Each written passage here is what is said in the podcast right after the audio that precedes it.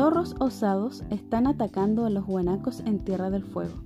Por primera vez científicos observaron una embestida de este tipo en la zona. Ignoran las razones del atípico comportamiento. Presumen que es por hambre. Lorena Guzmán. Es invierno en la reserva Caruquinca, en Tierra del Fuego. La mayor población de guanacos de Chile, unos 60.000 individuos, vive sin grandes depredadores hasta ahora. En 2007, científicos de la WCS observaron por primera vez el ataque de un zorro culpeo fueguino a un guanaco adolescente. Se pensaba que solo los pumas podían atacar a los guanacos, explica al Mercurio. Cristóbal Briceño, investigador de la WCS, testigo del ataque y autor de las fotografías de la persecución. Simplemente no se sabía que los zorros tienen la osadía de atacar a un animal tres veces su tamaño y en solitario.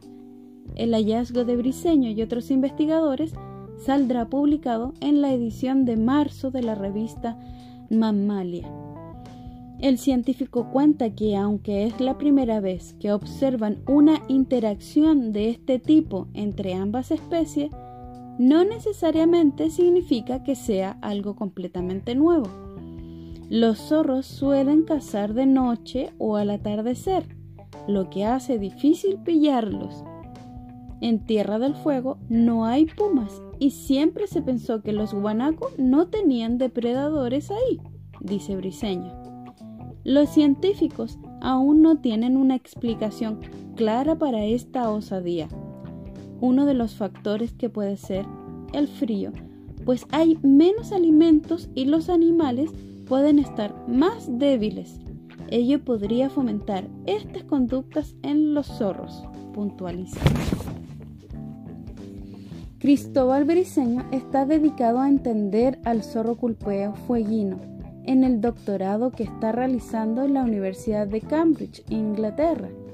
La semana pasada, el Mercurio lo entrevistó en Alemania, en Encuentros 2009, Seminario de Jóvenes Científicos Chilenos en Europa. Otra cosa que confunde a los investigadores es la diferencia de tamaño entre, entre presa y cazador.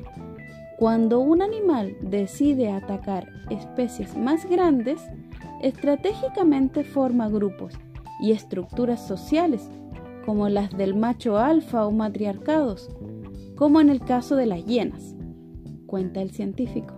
En el caso del zorro culpeo, que anda en parejas, suele cazar ratones o especies más pequeñas.